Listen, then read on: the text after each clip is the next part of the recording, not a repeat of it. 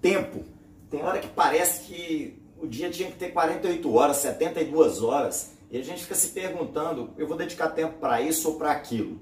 O filósofo de negócio, um dos maiores filósofos de negócio do mundo, Jim Rohn, dizia que o tempo mais bem investido é o tempo que você fica na frente do seu cliente. Então vamos lá.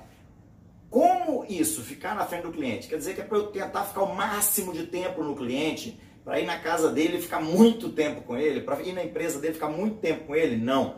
É a construção de relacionamento, é investir tempo na pessoa para construção de empatia, construção de relacionamento, construção de amizade, para a pessoa ter vontade de se relacionar com você e lembrar que você existe na hora que ela pensar no seu produto, no seu serviço, naquilo que você faz.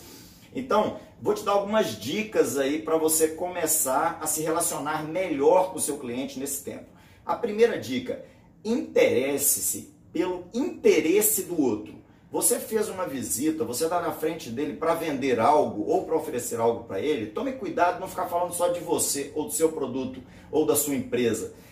Procure conversar, perguntar, procure se interessar pelo interesse dele. Outra dica, na hora que ele falar de algo que você tem interesse, por exemplo, judô, não, não entra nesse assunto como se você soubesse tudo sobre o judô. Porque ninguém gosta do sabe tudo. Faz perguntas, nossa, que legal, coloquei meu filho no judô também, eu acho bacana.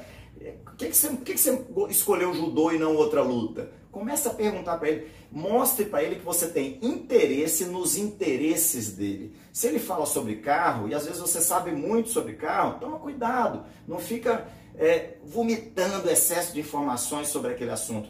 É você demonstrar que você tem interesse no assunto dele e não fazer com que ele tenha interesse no seu assunto.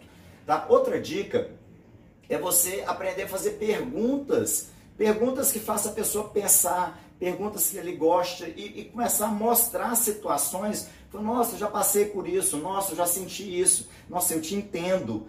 Eu também passei por isso, porque quando vocês têm sentimentos e pensamentos parecidos, começa a ter algum tipo de conexão. Já viu que você às vezes vê uma pessoa fazendo um comentário, você bate o olho na pessoa e, e aquela pessoa parece seu melhor amigo? Pois é, eu gosto muito de uma frase que fala: Como são inteligentes as pessoas que pensam como a gente. Porque na hora que ele fala de um assunto que você gosta ou de um pensamento que é igual ao seu, você já se identifica direto. E por isso que você tem que tomar cuidado. Quando você fala demais, você acaba falando de um assunto que seu cliente não gosta e aí ele procura se afastar de você porque você não é tão inteligente como ele, pensando como ele pensa. Ok? Boa sorte e muito sucesso!